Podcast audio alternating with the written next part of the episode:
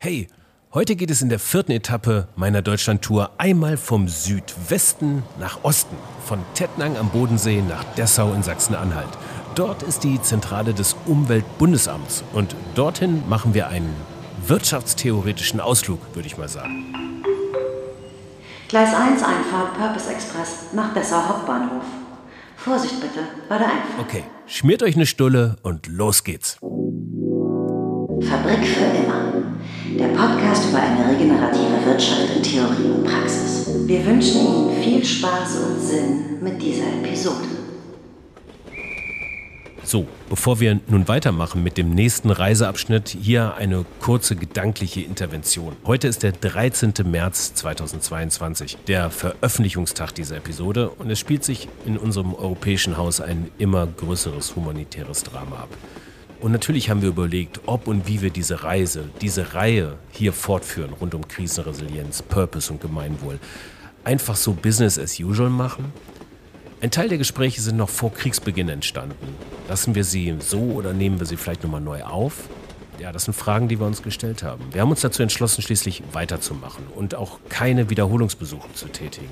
Und das liegt ganz einfach daran, dass das, was diese Reihe hier transportieren soll, nämlich sinnstiftendes und gemeinwohlorientiertes Wirtschaften aufzuzeigen, dass diese Art des Wirtschaftens im Grunde ja ein Teil der Lösung geopolitischer Katastrophen sein kann. Na, natürlich werden damit vermutlich keine diktatorischen Systeme verhindert werden. Dafür sind die Zusammenhänge und Wirkungsweisen auch zu komplex, um auf sowas mit einfachen Antworten zu reagieren. Was aber alle handelnden Menschen auf dieser Reise, die ich hier gerade mache, durch Deutschland, was alle handelnden Menschen eint, ist, dass sie sich aktiv um ressourcenschonendes Wirtschaften kümmern. Naja, und das ist doch auch hochaktuell, oder? Anna Jona aus Episode 119 zeigt uns zum Beispiel, wie regenerativ sie bei Wildlingsschuhe ihre Lieferketten gestalten wollen. Oder Antje von Dewitz aus der letzten Episode führt aus, wie sie bei VD durchaus wachsen wollen, ohne dabei mehr Rohstoffe zu verbrauchen. Nun, Wachstum. Ist das der Treiber aller sozioökologischen Fehlentwicklungen? Die Grenzen des Wachstums, jene oft zitierte Studie des Club of Rome zur Lage der Menschheit aus dem Jahr 72, meinem Geburtsjahr übrigens, die ist zum Klassiker der Nachhaltigkeitsliteratur geworden und machte schon damals sehr deutlich, dass wir, die Menschheit, besser gesagt die Menschen der Industrienationen, würde ich eher sagen, über unsere planetaren Verhältnisse leben. Und wann ist genug genug? Das habe ich in der letzten Episode gefragt und in dieser Episode frage ich, was ist eigentlich genug? Was ist Suffizienz und geht weniger eigentlich so ohne weiteres?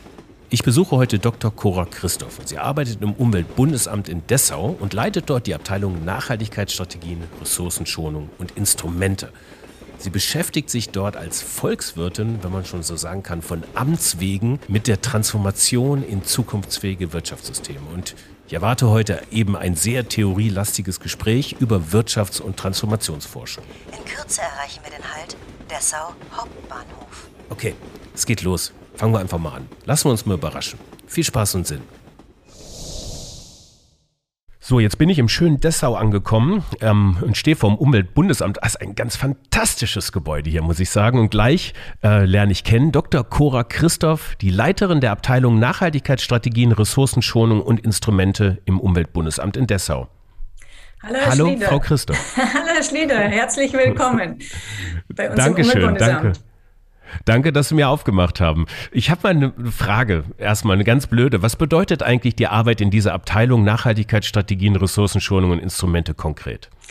Also ich sage eigentlich immer so spaßhaft, wir machen alles, was Spaß macht.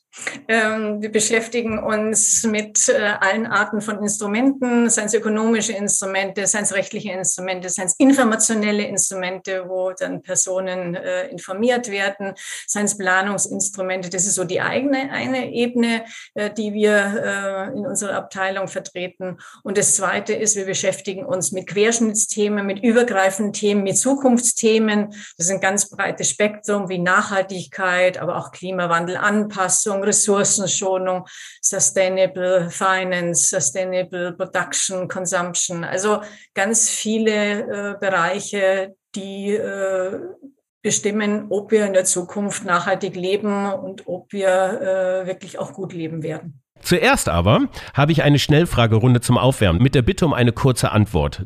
Frau Christoph, was ist mit Gemeinwohl gemeint wohl? Also das geht darum, dass man nicht nur individuelle Interessen verfolgt, sondern gesellschaftliche Interessen verfolgt und äh, damit einen weiteren Blick hat. Was bedeutet denn Resilienz in diesem Zusammenhang? Resilienz bedeutet, dass man, äh, wenn Probleme auftreten, wenn Störungen auftreten, genügend Möglichkeiten hat, äh, dass es noch funktionsfähig ist. Ich möchte es an einem Beispiel illustrieren. Äh, stellen Sie sich vor, wir hätten nur ein Kraftwerk für die ganze Bundesrepublik und das würde ausfallen, hätten wir alle ein bisschen Problem. Ähm, da es aber eine ganze Reihe von unterschiedlichen Kraftwerken, auch dezentralen Produktionsanlagen wie Photovoltaik gibt, hat man die Möglichkeit, wenn eine der Produktionsanlagen ausfällt, doch noch für alle Strom zu haben. Was ist aus der Sicht der Wirtschaftswissenschaften eine Krise eigentlich? Das kommt darauf an. Das ist so eine typische, es kommt darauf an Frage, nach welchem Zielsystem äh, man das betrachtet. Und ich denke, momentan die größte Krise ist, dass wir außerhalb der Grenzen unseres Planetens äh, äh, gekommen sind in vielen Bereichen und kommen werden in der ganzen Reihe von Bereiche. Also wir müssen Ökologie, Ökonomie und Soziales wirklich zusammenbringen. Nachhaltigkeit ist im Prinzip das Leitbild äh, der Zeit, äh, an dem wir uns orientieren sollten. Suffizientes Wirtschaften bedeutet in diesem Zusammenhang? Suffizienz hat auch viele Aspekte. Das bedeutet, dass äh, weniger oft mehr ist, dass die Entrümpelung unseres Lebens, die Entschleunigung vielleicht Lebensqualität bringen könnte. Und Suffizienz ist eines neben äh, Effizienz, äh, Resilienz und äh, Konsistenz eines der wichtigen äh, Prinzipien, an denen wir unsere zukünftige Entwicklung ausrichten sollten. Mhm. Und noch eine letzte Frage. Was mich ja auch die ganze Reise schon begleitet, ist die Suche nach dem Purpose. Äh, das ist ein Wort, was mir so mitgegeben worden ist. Und ich frage mich, ob es den Purpose, ob der eigentlich auch Einzug in die Wirtschaft oder überhaupt in die Wissenschaft gehalten hat. Oder ist das eines dieser Buzzwörter aus der Wirtschaft? Ich glaube, äh, jedes Soziotop hat äh, seine leitenden Wörter. Und da wir zunehmend uns auch verbinden äh, mit anderen Bereichen und es auch wichtig ist, dass man über die Grenzen raus aus den Silos kommt, äh, ist es wirklich auch wichtig, auch zu wissen, was sind die Worte, was sind die Ideen, was sind die Narrative, die den unterschiedlichen Bereiche bewegen. Warum können wir erstmal nicht so weitermachen wie bisher? Sie hatten am Anfang äh, begonnen mit dem Thema Wachstum. Also ähm, und ähm, ich glaube, ähm, das ist schon ein wichtiger Punkt, um langfristig äh, wirklich äh, in nachhaltigen äh, Pfad zu kommen. Und wir haben zusammen mit dem RWI, mit dem IEW und dem Wuppertal-Institut, also Vertreter und Vertreterinnen sowohl der traditionellen Neoklassik als auch der Postwachstumsideen, haben wir uns äh, beschäftigt mit der Frage Wachstum und äh, haben dann gemeinsam, und das ist wirklich ein sensationelles Ergebnis, gemeinsam von Neoklassik und Postwachstum eine vorsorgeorientierte Postwachstumsposition entwickelt. Das ist wirklich ein interessanter Ansatzpunkt, der nämlich Folgendes äh, sagt. Auf der einen Seite wurde so untersucht, woher kommen in manchen Bereichen unseres Wirtschaftssystems, unseres Gesellschaftssystems Wachstumszwänge? Sind die Natur gegeben, sind die notwendig aufgrund von wirtschaftlichen Strukturen. Und das Ergebnis war ganz klar, die Systeme, die wachstumsabhängig sind, und da gibt es einige, wie jetzt äh, Rentensystem zum Beispiel, sind nicht per se wachstumsabhängig, sondern sie sind wachstumsabhängig, so wie wir das Design von diesem System gemacht haben. Und das gemeinsame Ergebnis war auch, dass man, wenn man Systeme neu aufsetzt, immer wachstumsunabhängige Systeme wählen sollten, weil die eine No-Regret-Lösung sind. Also da, da macht man nichts falsch. Und äh, wir hatten vorher schon kurz darüber gesprochen, über die digitale Transformation. Wir haben demografischen Wandel. Also wir haben viele Veränderungen neben der Nachhaltigkeitstransformation, die viel umgraben werden in unserer Gesellschaft. Insofern müssen wir viele Systeme neu machen und dann können wir sie auch gleich wachstumsunabhängig äh, gestalten und auch nachhaltig im ökologischen Sinn, im sozialen Sinn gestalten. Also das ist sozusagen der eine Teil.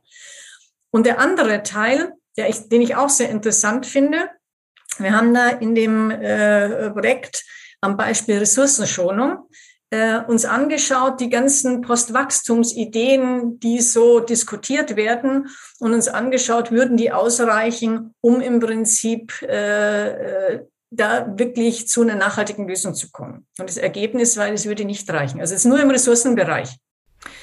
Und das heißt das also bedeutet, also, können Sie mir da ein Beispiel geben? Welche, welche Theorien sind das zum Beispiel? Also da geht es zum Beispiel darum, dass man insgesamt weniger arbeitet. Äh, da geht es auch um Suffizienzlösungen, wo wir ja auch, äh, hatten Sie ja schon angetönt, äh, nachher noch drüber reden werden.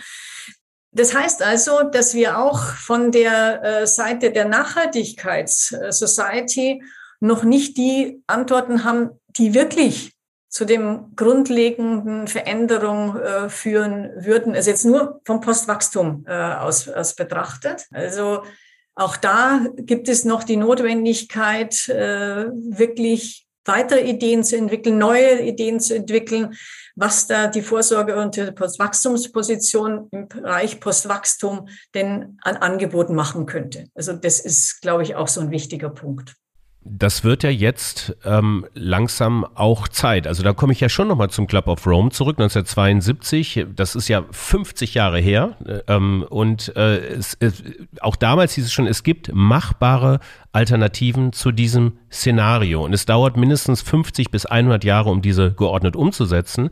Ähm, aber es scheint mir so, dass diese Umsetzbarkeit von, von neuen Szenarien ja eigentlich noch ganz am Anfang steht. Dass wir immer noch bei Alternativszenarien sind, die wir definieren müssen. Habe ich das richtig verstanden? Mhm. Also wir haben, glaube ich, genug Wissen und genug Ideen, um wirklich auf einen nachhaltigen Weg einzuschwenken. Also das ist, äh, wir müssen jetzt nicht das auf die Zukunft verschieben. Wir hätten die Möglichkeiten zu handeln im Unternehmen, in den Haushalten, im ähm, staatlichen Sektor. Also es kann sich weiterentwickeln, aber es wäre alles da etwas zu tun. Was wir auch machen äh, im Umweltbundesamt und auch an, an einigen anderen Stellen, ist so die Fragestellungen, muss es wirklich bei den 50 Jahren des Club of Rome bleiben, dass es dauert. Äh, wir haben schon einen gewissen Druck, dass gehandelt werden muss. Wir beschäftigen uns mit Transformationsforschung, äh, die ähm, anders wie die transformative Forschung, die im Punkt hat, was soll sich ändern? Energiewende, Mobilitätswende, Ernährungswende, äh, Wachstumswende. Ähm, die Transformationsforschung beschäftigt sich mit der Frage, was sind die Erfolgsfaktoren von gesellschaftlichen Veränderungen?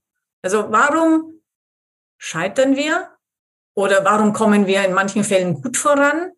Ähm, das ist auch ganz wichtig und wir versuchen zu verbinden die Ideen der ganzen Wenden mit der Idee, wie kommen wir erfolgreich voran. Wir fangen an, transformative Policy Mixe zu entwickeln. Also wie kommt man schneller voran? Das ist der eine Punkt.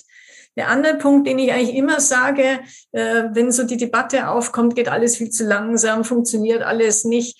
Äh, schauen wir uns gemeinsam an, wie im Prinzip ähm, die ähm, Informationstechnologie und unser Informationsverhalten sich über die ganzen äh, äh, neuen Medien verändert haben. In zehn Jahren grundsätzlich anders. Also äh, eine wahnsinnig schnelle Veränderung in den Produkten, in den Dienstleistungen, in dem, wie wir kommunizieren, äh, wie wir auch unsere unsere Vorstellung von, was ist adäquate Kommunikation, wie, äh, wie tut man sich informationell in dieser Welt verorten. Ein grundlegender Wandel in einer rasenden Geschwindigkeit. Und ich sehe äh, nicht, warum wir nicht auch, wenn wir die digitale Transformation, die sowieso alles umgräbt, also es wird die Produktionsstrukturen, die Produkte, die Dienstleistungen, alles verändert sich. Wenn wir sowieso die Welt aus dem Grund schon verändern, was spricht dagegen, sie gleich nachhaltiger zu machen, ökologisch, sozial besser zu machen. wir sind in der Zeit des Umbruches, nicht nur wegen der ökologischen Transformation oder Nachhaltigkeit. Wir sind in grundlegenden Transformationen. Und das ist für mich die Riesenchance und die Riesenöffnungswinkel. Und wenn ich so zurückschaue, die Jahre, die ich in dem Bereich äh, schon aktiv bin, wie viel sich verändert hat. Erneuerbare Energien im Promillebereich, wie ich angefangen habe. Äh, jetzt ist es wirklich ein wesentlicher Player äh, im Energiemarkt. Was sind eigentlich die Charakteristika einer vorsorgeorientierten Postwachstumstheorie? Also die Kernaussage ist, dass man äh, in jedem Bereich, wo man System neu aufstellt, grundsätzlich eine wachstumsunabhängige Lösung wählt. Das ist sozusagen die Kernaussage äh, dieses Ansatzpunktes. Und ähm, da im Prinzip äh, das ein wichtiger Trigger ist, um die planetaren Grenzen einzuhalten, um im Prinzip äh, soziale Ziele zu erreichen, ist es ein ganz wesentlicher Punkt. Was bedeutet das für, ähm, für rechtliche Rahmenbedingungen? Was bedeutet das für die Akteure? Welche, mhm. welche Marktdesigns müsste man da schaffen? Mhm.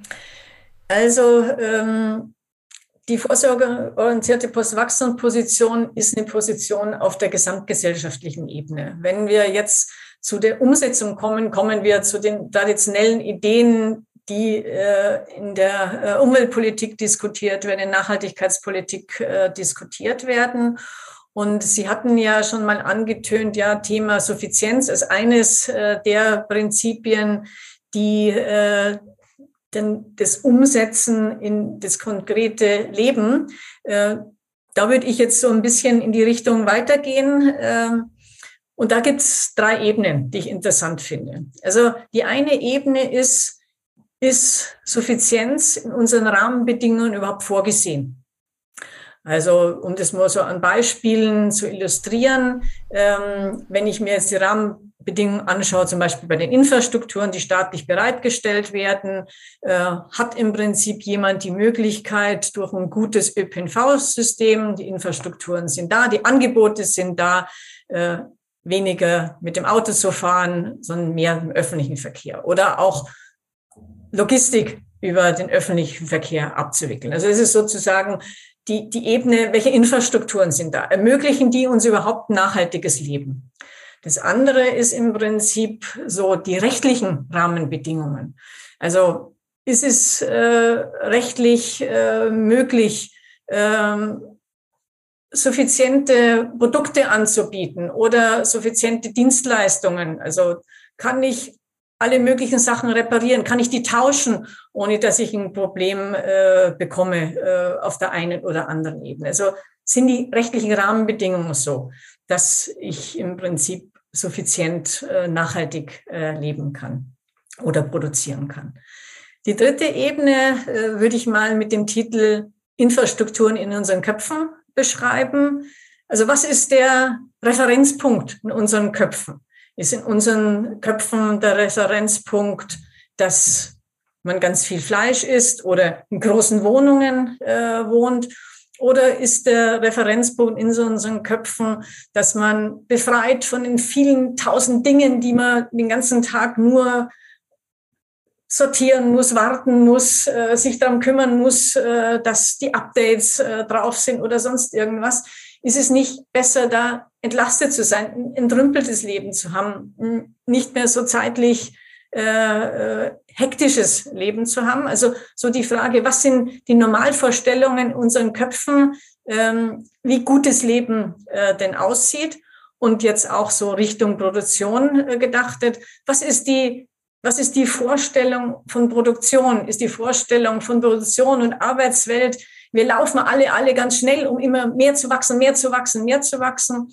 Oder ist die Vision, man orientiert sich am Gemeinwohl, an den gesamtgesellschaftlichen Zielen, man orientiert sich an den Arbeitsbedingungen und den Lebensqualität äh, der Kollegen und Kolleginnen, die mit einem gemeinsam arbeiten. Also das ist so die, die Ebene so dieses, dieses allgemeinen Rahmens für Suffizienz. Und dann gibt es natürlich auch noch die praktische Ebene, lebe ich suffizient oder produziere ich äh, suffizient? Also das sind ja. die anderen Ebenen noch.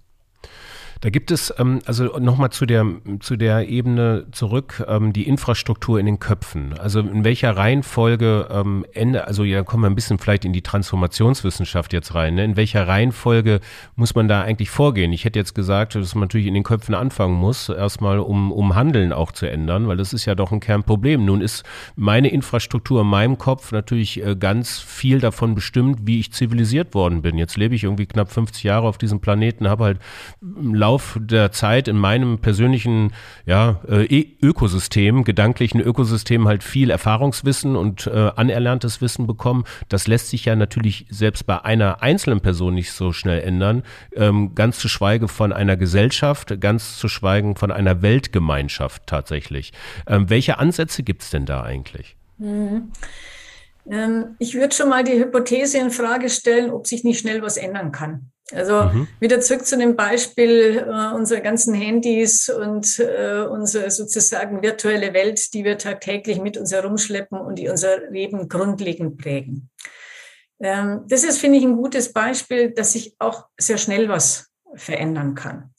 Ähm, ich würde auch darauf hinweisen, äh, was der politische Impact war ähm, durch Fridays for Future oder der Impact durch äh, das, äh, des Verfassungsgerichts Auffassung, dass Klimaschutz äh, doch was wäre, was man etwas passiert, der jetzt angehen sollte. Äh, und so ein Verfassungsgerichtsbeschluss äh, ist natürlich dann auch ein wichtiger Trigger wieder für politische äh, Sachen. Ich würde auch gern darauf hinweisen, wie viele Unternehmen sich jetzt ganz anders aufstellen wie noch vor fünf Jahren, vor äh, zehn Jahren. Dass auch Verbände fordern, man möchte doch bitte, ne, und, zwar, und zwar Wirtschaftsverbände fordern, man möchte im Prinzip, um ein gleiches Feld weltweit zu schaffen, doch die CO2-Bepreisung einheitlich regeln. Das war vor einiger Zeit völlig undenkbar. Also ich bin ja, bin ja ein grundlegender Optimist und äh, ich weiß, dass viele Sachen schneller gehen könnten und vielleicht auch sollten, aber ich denke, wir leben momentan in einer Zeit des Umbruches. Und ähm, wir sind in unseren unterschiedlichen Rollen verantwortlich, dass der Umbruch auch vorangeht als Konsumenten und Konsumentinnen in unseren Haushalten und Familien, als äh, Leute, die beruflich was machen, aber auch als Menschen, die wählen gehen und Politik mitgestalten, sich beteiligen an, äh, an unserem demokratischen System. Das ist, glaube ich, das ist, glaube ich, ganz wichtig. Und wenn man zehn Jahre zurückschaut, wir haben in anderen Zeiten gelebt und in zehn Jahren werden wir auch in anderen Zeiten leben und in 20 auch. Ist sowas ähm, also wie, wie entsteht in der Transformation eigentlich dann also der, der beste Grid? Also wie kriegt man am effizientesten oder eine Beschleunigung der Transformation hin? Erstmal durch ein, ähm, durch ein kleines Mikrosystem, was sich äh, schneller transformieren kann. Das kann jetzt ein einzelnes Land sein oder von mir aus ein Kontinent, das einfach ein bisschen weiter ist und diese, und diese, diese Positiveness oder das, was an externen Effekten herauskommt, das wird in, in die Welt getragen oder bedarf es des Zutun, ähm, gemeinschaftlichen Zutun der Weltgemeinschaft? Gemeinschaft, ähm, um tatsächlich äh, auch Veränderungen zu erreichen, weil so, ich glaube, da sind wir noch ganz weit entfernt von. Jetzt mal, also, also ich bin, wäre gerne Optimist, aber ich bin auch Realist und sehe halt, was hier los ist so in der, in der Welt und da, da ist das jetzt nicht an erster Stelle tatsächlich. Mhm. Also ich glaube, äh, es ist eine Mischung. Also äh, auf ganz unterschiedlichen Ebenen entscheidet sich, ob wir nachhaltig leben werden oder nicht. Das beginnt von wirklich der Kommune, äh, in denen wir alle leben, bis zu den globalen äh, Aktivitäten.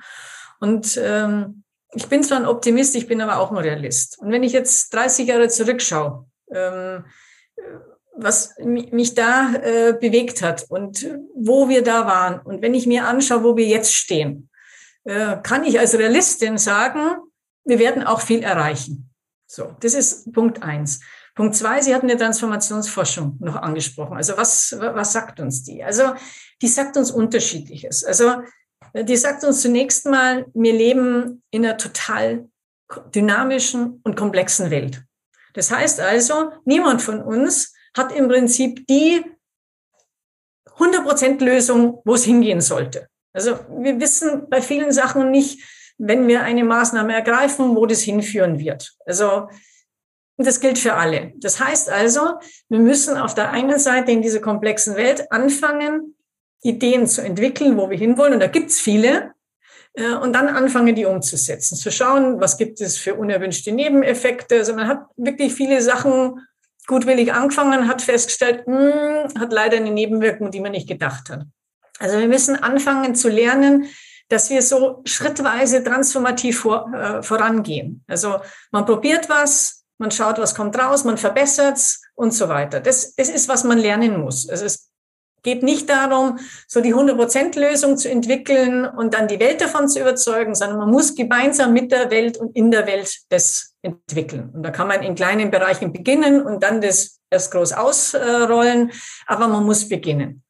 Und auch wenn es nicht perfekt ist, der Beginn ist schon mal äh, das Wichtigste. Das ist so der eine Punkt, also das schrittweise Vorgehen in kleinen Bereichen zu beginnen äh, und dann erst, wenn man da eine einigermaßen gute Lösung hat, das wirklich breit auszurollen. Und der zweite Bereich ist, und das ist mir auch immer ganz wichtig bei der Transformationsforschung, ist die Liebe der Widerstände. Also normalerweise sagt man, die anderen Leute sollen noch endlich gut finden, was man so Tolles entwickelt hat. Ich meine, das ist, glaube ich, äh, sehr menschlich. Aber letztendlich, wenn man sich die Widerstände ansieht, sind da ganz viel Energie in den Widerständen, auch viel, ganz viel gute Ideen, wie man es besser machen könnte. Ähm, ganz viele Ideen auch, ich möchte dabei sein, ich möchte beteiligt sein, ich möchte mitgestalten. Ähm, und dann ist natürlich auch in den Widerständen sind Interessensgegensätze. Die muss man dann auch ganz klar sehen.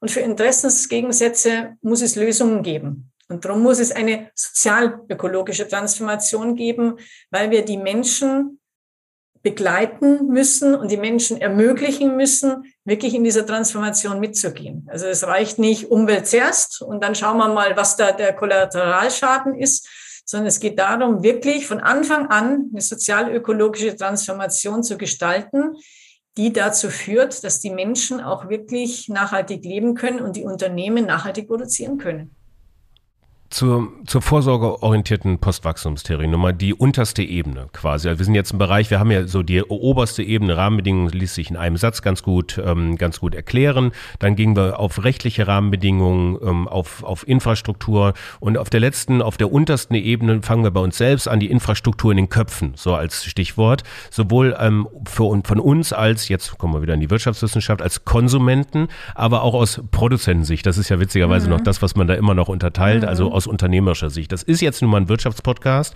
der auch viel Unternehmen im Blick hat. Ähm, die Infrastruktur in den Unternehmensköpfen erlebe ich schon, habe ich auf meiner Reise hier auch schon erlebt. Das gibt mhm.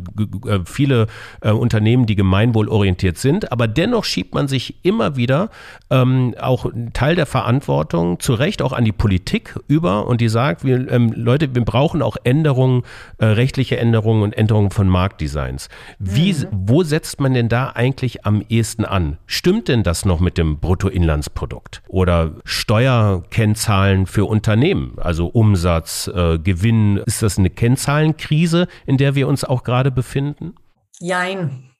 Also äh, es gibt ja eine ganze Reihe von Ansätzen, die auch Lebensqualität äh, erfassen. Also da gibt es schöne Ansätze mit unterschiedlichen Schwerpunkten. Es gibt auch die Debatte äh, ums äh, Bruttosozialprodukt. Äh, also man hat, man hat sozusagen alles. Letztendlich ist es die Frage, welche Art von Rahmenbedingungen müssen denn gesetzt werden, um Wirtschaft zu erleichtern, äh, nachhaltiger zu wirtschaften. Und da ist, wenn man jetzt wirklich auf der Preisebene ist, äh, das ist eine lange Forderung der ähm, Umweltbewegung, sozusagen die wahren Preise äh, wirklich einzupreisen, externe Effekte einzupreisen. Man kann die Umwelt verschmutzen in vielerlei Bereiche, nicht nur bei den Treibhausgasen und muss die Kosten nicht tragen. Die Kosten tragen die Gesellschaft, die tragen wir, die tragen Personen, die krank werden, die tragen wir als Steuerzahler und Steuerzahlerinnen, weil wir die Schäden äh, ausgleichen äh, müssen.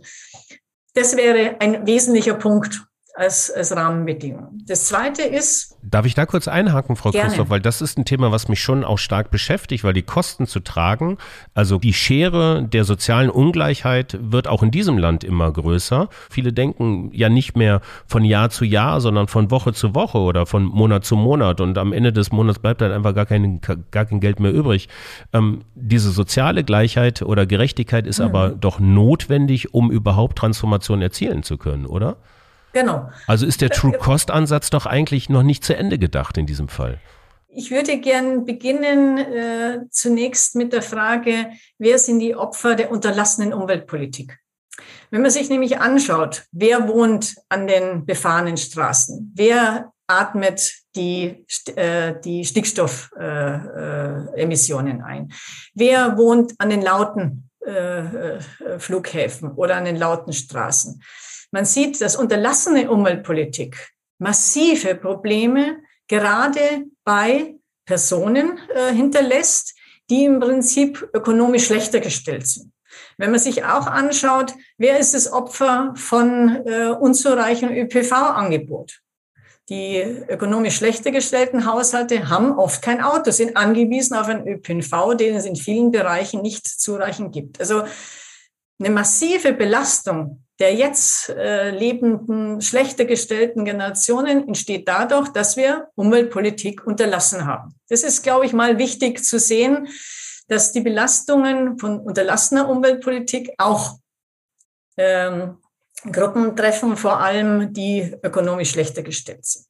So, jetzt kommen wir zur Umweltpolitik, die dann einpreisen würde. Und da sind wir wieder bei der sozial-ökologischen Transformation, wie ich gesagt habe. Also wenn man äh, sich überlegt, wie man im Prinzip die Kosten einpreist, muss man sich natürlich auch überlegen, wer äh, trägt es denn? Und ich möchte es an einem einfachen Beispiel illustrieren. Also das Umweltbundesamt fordert ja schon ganz lang, dass die Entfernungspauschale gestrichen wird. Also ein Aufreger politischer Natur der, äh, der Superpreisklasse.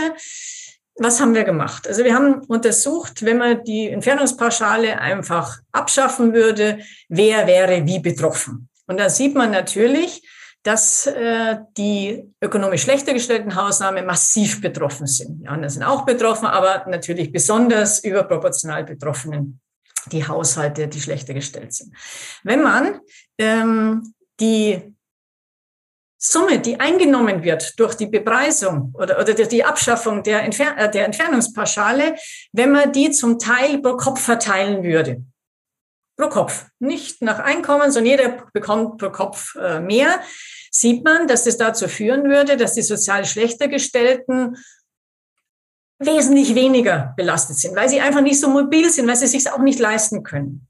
Wenn man noch dazu die restlichen Mittel dazu nimmt, um den ÖPNV vernünftig auszubauen, entsprechende äh, Erstattungsangebote für den ÖPNV äh, zu, äh, äh, anzubieten für schlechter gestellte Haushalte, sieht man, dass die einen großen Vorteil hätten von dieser Veränderung.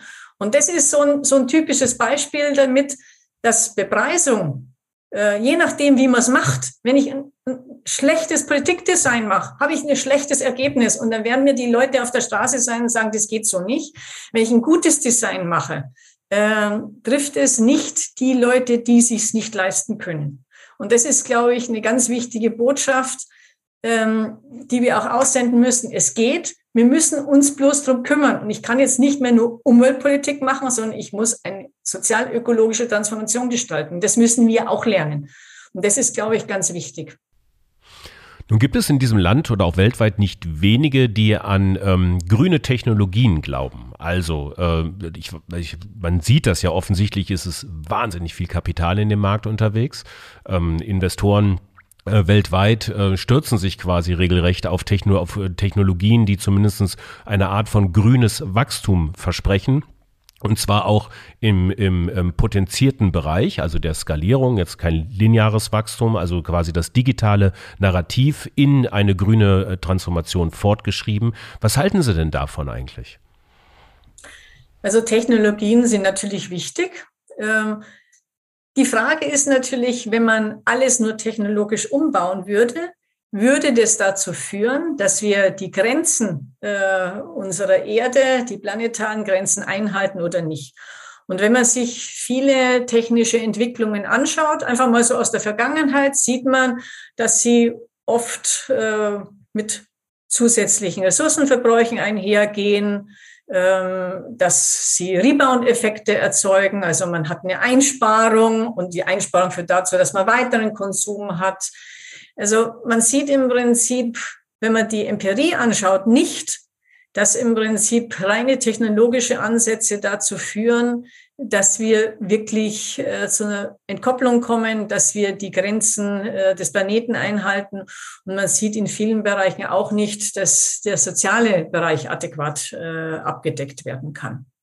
Eine Abschlussfrage noch. Wenn Sie jetzt so mit, mit Blick auf die ähm, wirtschaftswissenschaftlichen und politischen Entwicklungen und Diskussionen, also Änderungen von Marktdesigns, da haben wir jetzt ja auch äh, schon jetzt reiflich drüber gesprochen.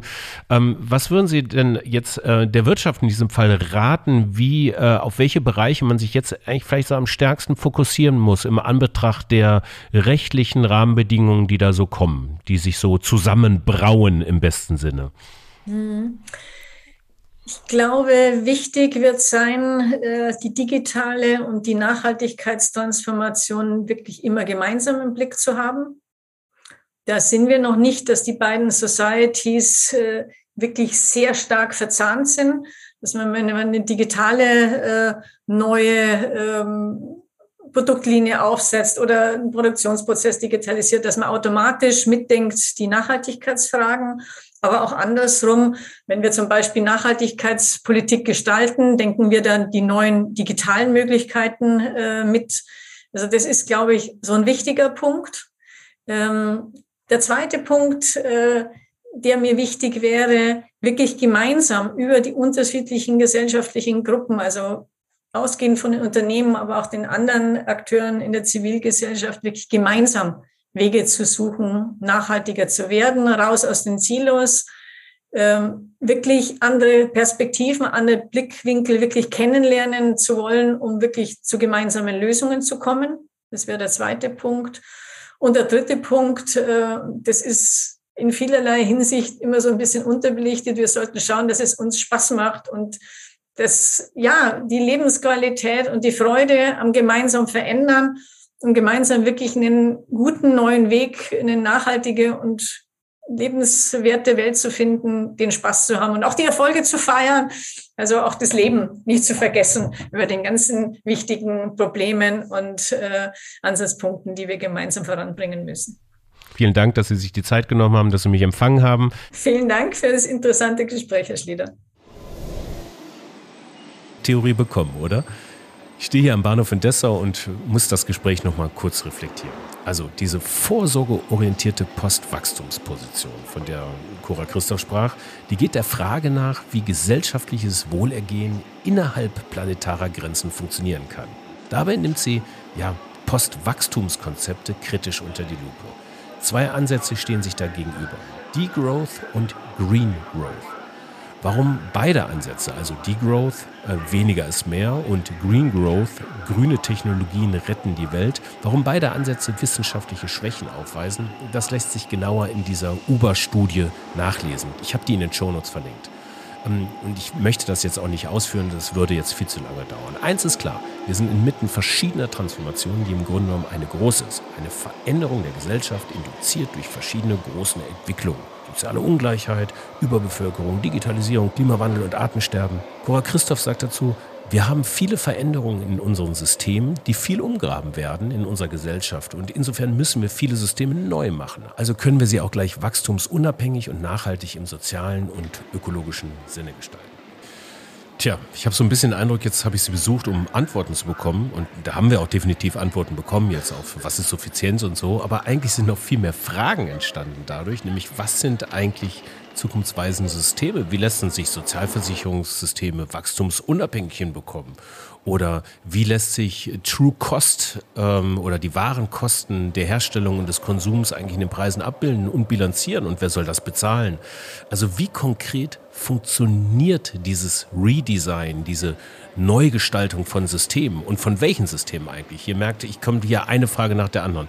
Äh, das ist, glaube ich, das würde diese Reihe hier sprengen. Das war auch gar nicht Auftrag dieser Reihe, das zu tun. Aber falls euch sowas interessiert und wir dem Ganzen noch ein bisschen tiefer auf den Grund gehen sollten, dann schreibt mir doch gerne eine Direktnachricht über LinkedIn, Frank Schlieder, oder eine E-Mail an info@fabrikfürimmer.com für mit UE. In der nächsten Episode fahren wir wieder nach Baden-Württemberg und besuchen die Richard Henkel GmbH. Die stellen Stahlrohrmöbel her und kümmern sich um Pulverbeschichtung. Ähm, gut, das ist jetzt schön. Was macht sie denn für diese Reihe so besonders? Susanne Henkel, die dort die Geschäfte mit ihrem Bruder leitet, sagt, unser Purpose ist, äh, wir wollen gar nicht wachsen. Wir, das, was wir haben, ist gut und das sollte auch mal irgendwann genug sein. Und ähm, das ist natürlich total spannend. Deswegen fahren wir dahin und fühlen ihr auf den Zahn, was genau das bedeutet und wie genau sie das machen. Und wie sie so eigentlich auch resilienter gegenüber Krisen werden könnten. Gleis 1 Einfahrt Purpose Express nach Ernstbach Hauptbahnhof. Vorsicht bitte bei der Einfahrt. Alles klar, ich steige in den Zug nach Baden-Württemberg, ihr steigt ein in die Woche. Euch eine schöne, passt auf euch auf, bleibt gesund und bleibt tapfer. Bis zum nächsten Wochenende. Viel Spaß und Sinn. Ciao. Dieses Projekt wurde gefördert durch das Umweltbundesamt und das Bundesministerium für Umwelt, Naturschutz, nukleare Sicherheit und Verbraucherschutz. Die Mittelbereitstellung erfolgt auf Beschluss des Deutschen Bundestages. Die Verantwortung für den Inhalt dieser Veröffentlichung liegt bei den Autorinnen und Autoren.